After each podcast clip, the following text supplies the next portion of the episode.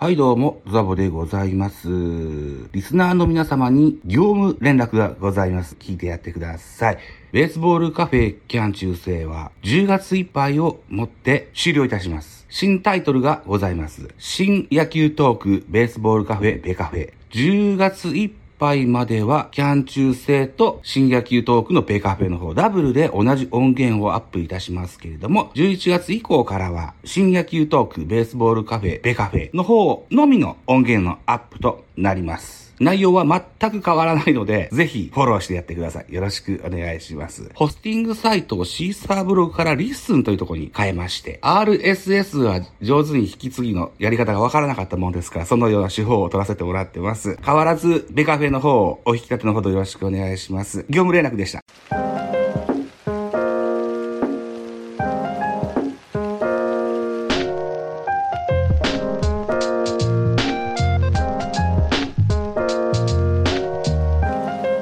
ベカフェ。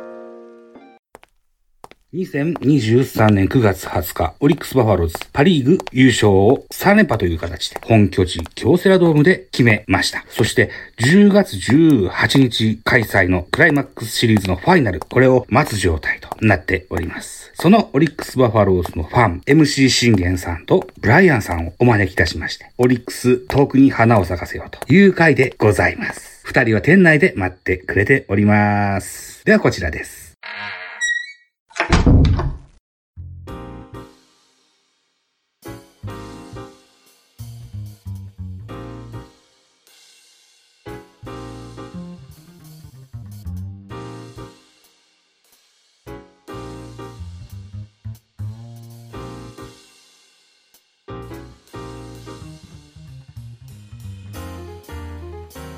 えっと、しんげんくんね、今日この回は何故生まれたか、簡単にご説明いただけます？かそうですね。CS をうんね、えっと、まあおそらくまあオリが行くであろうっていうことを仮定して、もう日本シリーズのね、うん。勝敗予想などもやっちゃおうとっていうところですよね、多分。僕が聞いたのは多分。全然違いますね。あ、違いましたっけ？酔っ払った僕がしんげんくんのとこに飛び込んでやろうぜって言ったんでしそうそうです。あ、あ、そう、あ、そうでした。ごめん、ごめんなさい、ごめんなさい、ごめんなさい。ょ。そんな感じで立ち上がった回でございます。はい。はい。エブライアンさんから本当にやる気があるんですかって言われて。いや、ほん、いや本気なのかがちょっとわからない。そう、すいや、そう、そうでしたね。あの日はね。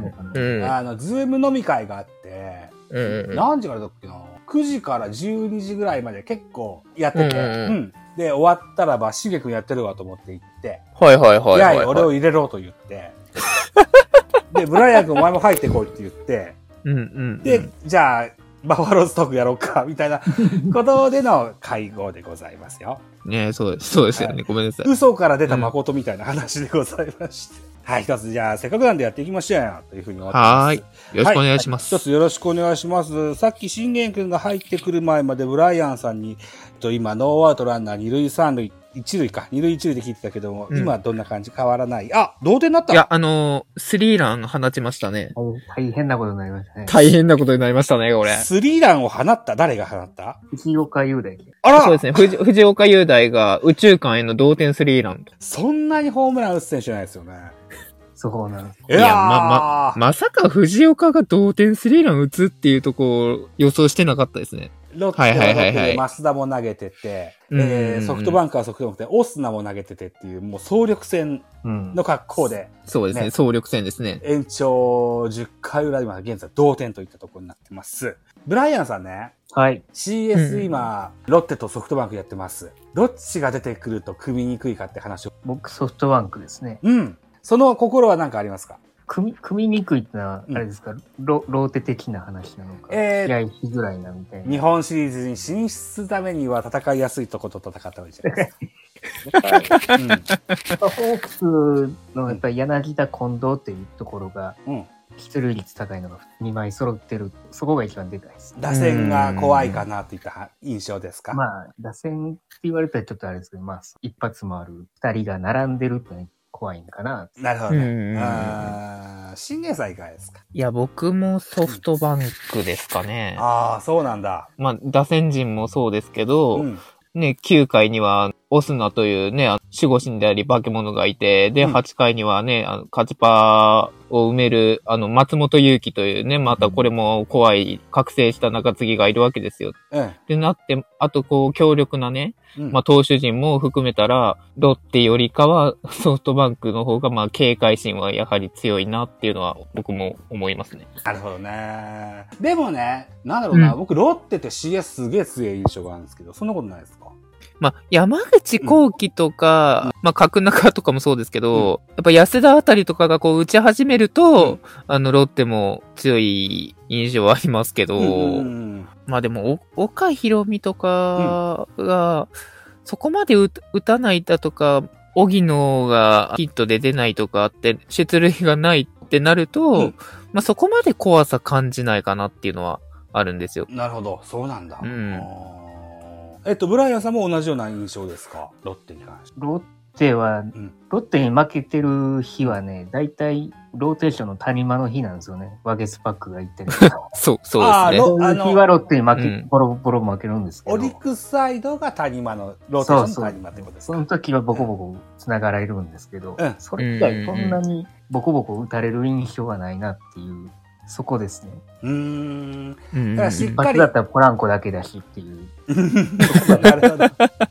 しっかり構えて、あの、がっぷり四つに組めると負ける気がしないって言ったら印象でしょうかね。うん、そうですね。なるほどね。うんうんうんうんあーその中でですよ、とオリックス・バファローズは3連覇を達成いたしまして、うんうんうん。はいね、同じように阪神もセリーグを制覇しましたけれども、阪神に目を移しますと、MVP は誰ですかねって聞いてみると、えー10人が10人違った答えが出てくるぐらい、うんうんうんこの人のチームでしたっていう印象ではなかったんですけども、オリックスに関してはどんな感じでしたかね ?MVP なんて思い浮かぶ？MVP、野手で言うのであれば、はい森友哉とかもそうですし、若月も上げたいんですよね、僕的には。キャッチャー、若月。はいはい。はい。で、うーん、いや、難しいな。モストバリアブルプレイヤーって言いますよ。最も価値のある選手。優勝するのにこいつがいなかったら優勝なかったよなっていう選手ですよ。吉信でしょうね、そこは。なるほどね。と、今シーズンの山本由伸選手、どのような風に映ったんですか、新現像。最初のシーズンの初戦は、確か7回を被安打2で無失点っていう、あの、無四球、うん。あの、四球がなかったんで、あの、すごいいい内容だったんですけど、はい。そこから3戦ぐらい、あの、崩れちゃって、吉信が、はいなんかちょっとあの、WBC 疲れはい。あるのかなっていううん。とことかも心配は、あの、うんしてたんですよね。はい。まあ、だけど、あの、一旦あの、交流戦前にええオフで抹消されて、そこから立ち直ったかなっていうのは思いますね。だからその、抹消がなければ、本当に二桁行くか行かんかっていうのもちょっと危うかったんじゃなかったんかな。二桁っていうのは勝僕ち星の話ですね。勝ち星の話もそうですけど、うん、吉信自体もそういい投球ができてないんじゃないかなっていう。序盤は首をかしげたけれどもと、中そう盤に少しですねお休みを与えた微調整が、うんうしっかりできて、この投手4冠ですか。っていうはいはいはい。成績を収めることに成功したっていう対応力の高さっていう話ですね。うん、そうですね。浦井さんいかがですか？今シーズンチームの MVP はこいつじゃないか。まあ、ピッチャーはうん面白いことを言おうかなと思ったんですけど、はいやっぱもう吉信になるかなと。気をてらえないってい山う、ね。本由伸かなと。うんうやっぱりんブライアンさんからは今シーズンの山本由伸に関してはどのように見られます？去年も前半あんまり良くなくて、うん後半、うんうんうんだうんん。だんだんだん、こう、良くなっていくっていう、そんな感じで一緒やったかな。知り上がりにと。うん、と思いますけどね。ただうん。ホークスはちょっと攻略し始めてんじゃないかなと思いますよ。あ、それは僕もあの思いました。ホークスは攻略し始めてる？はい。山本由伸のこと？をっていうこと？ですね。もうちょっと詳しく教えてもらえません？確か有原と投げ合った時にうん、3つぐらい星を向こうにやってると思うんで、あ。あそうですね、確か。あー、そうなんだ。あ結ー構しぶとく粘ってきて球数投げさせたりとか、あホークスは吉信だけは攻略してきたなっていう感じですけど。そう、唯一、唯一ね、してきた感じはありますよね。ー由伸対策をしっかり打ってきてるってことか。そうそうです、そうです。そうですそうですああ、なるほどな。今シーズン始まる前にフォームをやや変えたんじゃなかったでしたっけ？うん。うんうんうんうん。うん。これは結構ハマったようになったんでしょうか？それともそうではないと映ったんでしょうか？いや、ハマったと思いますね、最終的にはうん。ややクイックに近い印象、そうですね。序盤結構やられたんだけど後半良くなってきたっていう信玄さんのお話でしたけれども、はいはいはいはい。フォームが変わらずっていうことですか？うーん、そうですね。まあ、あの、しね、前半戦はうん、そこまでこの良くないな内容がこう続いてたので、うんこう尻上がりに、あの、はい。どんどん良くなってきてたっていうのはあるし、うん。逆に、この投手っていうかね、あの、うん。このフォフォーム改造っていうのは、うん。将来のことを思えば、うん。して正解だったんじゃないのかなっていうのは思います。将来、渡米後。そう、渡米後を考えれば、左足を上げるモーションよりも、うん。そのままスリーアクロックモーション、そうう、ん。そう、すり足のクロックモーションの方が、やっぱあ合ってるんじゃないのかなって僕的にもちょっと思い始めてたので、うん。そこがうまく、あの、ハマってくれた印象ありますね。吉信選手に、投手にとっても、ハマった投うんうんうん法、投法である、ピッチングフォームであるっていう印象と。そうですね。それが徐々にシーズンを経ることによって、体に浸透していったと言っている。あの、うん馴染んでいったと思います。馴染んはい。でいったという。はい。なるほどね。ああ、わかりやすいですね。ブライアンさんいかがですか？お同じような意見ですか？また違うんでしょうか？うんそうですね。うん。あれ、何が良くなったんかがよよくわかんないですけどね。あはははははは。吉信さんにとってうんうんうんは、うん。あれが、なんかし、省エネになるのか。バッターにしたらタイミング取りづらいピッチングフォームには見えたりはするんです。うんう。ーん。ああいう投げ方してるのは多分、国外でもそんな多くないんじゃないのかな。おー。うん。と思うんですけどね。まあ、うん。まあでもあの、ううん、そうですね。まあでもあのモーションにしてかうんら逆に完封だったり関東っていうのは、うんあの減った、減少したかなっていうのを思いますね。何が減少した？あの、関東だったりとか完封だったりとかってあるじゃないですか。関東関風。はい。そうですね。吉野自体が、うんあの、関東完封っていうのが、今シーズンは関東1なんですよ。はい。だから、あの、その投手フォームの、うんあの、なんていうかな、それの原因とかもあるんじゃないのかなっていうのは、まあ、僕的には、あの、思いましたけどね。ピッチングフォームがはまんないから長く投げ投げれなかったってことを言ってるの？うーん。出力が高くなって、後半まで持てないっていう話。まあ、すまあ、それ以前、うんいや、ううんん、難しいな。あの、ピッチングフォームははまって、うまく成功もしたんだけど、長い回投げれなくなったっあ、それはあります。ていうのは、えっ、と、出力が高くなったから最後まで持たなくなったっていう解釈。あ、あの、おっしゃる通りです。あ、っていうい印象ですか？はい。そうなのか。ああ、ごめんね、僕、あの、偉そうに喋ってんだけど、ほとんどパリーグのゲーム見てないから、あの、文字面で自分の想像で喋ってるからね、違ったら違ったって言ってね。うん。あ、はい。はい。わかりました。山本由伸選手、ね、えー、十中八九、パリーグ MVP と沢村賞だと、関東が1しかなかったら沢村賞難しい。あれ、関東数も結構加算されますもんね。うんだから、どうなるかわかりませんけど、まあ、立役者は立役者ですね。立役者ではあると思いますうね。ん。あ、じゃあこの流れですよ。優はいはいはい勝要因の、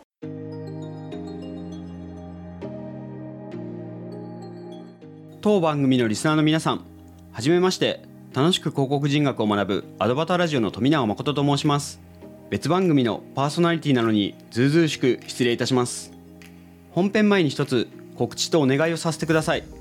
今キャンプファイヤーにて仲間たちと一緒に企画しているポッドキャストアートイベントジャケ聞きのクラウドファンディングを行っております。このジャケ聞きというイベントですがもっと多くの人にポッドキャストを知ってもらうきっかけになればと思い原宿で人気のカフェドットコムスペース東京さんにてポッドキャスターの皆さんから募った番組ジャケットを展示するイベントとなっております。すでに多くのポッドキャスト番組の方々から出展をしていただいておりクラウドファンディング開始から5日目で目標金額88万円の半分まで来ました。そこで今聞いてくださっているリスナーの皆さんへお願いです。このジャケ行きのクラウドファンディングですがポッドキャスターの方々だけではなくリスナーの皆さん向けにもご支援のリターンを揃えております。1000円のご支援では皆さんの好きな番組ジャケットをご記載いただくことで1票とし後日ジャケ聞きの公式 SNS よりリスナーが選ぶイケてる番組ジャケ大賞ジャケ聞きグランプリにて発表させていただきます。2000円のご支援では今回のイベントのメインビジュアルを書き下ろしてくださった八月夏美さんのサイン付きポストカードを後日送付させていただきます。当日解禁の2つのイラストも一緒になっているのでイベント当日いらっしゃれない方でもお手元でご覧いただけます。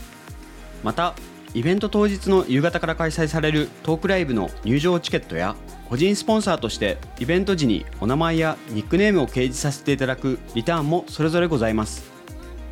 ご興味持っていただいたリスナーの方はぜひカタカナで「ジャケ聞き」と検索してみてください。一番上にクラウドファンディングの支援募集ページが表示されます。各種 SNS もやっておりますのでフォローしていただけますととっても嬉しいです。募集期間は10月31日まで。リスナーの皆さんのポッドキャスト愛でぜひこのイベントを開催へ導いていただけたらと思っております。ご支援応援のほど何卒よろしくお願いいたします。では本編を楽しんでください。ご清聴ありがとうございました。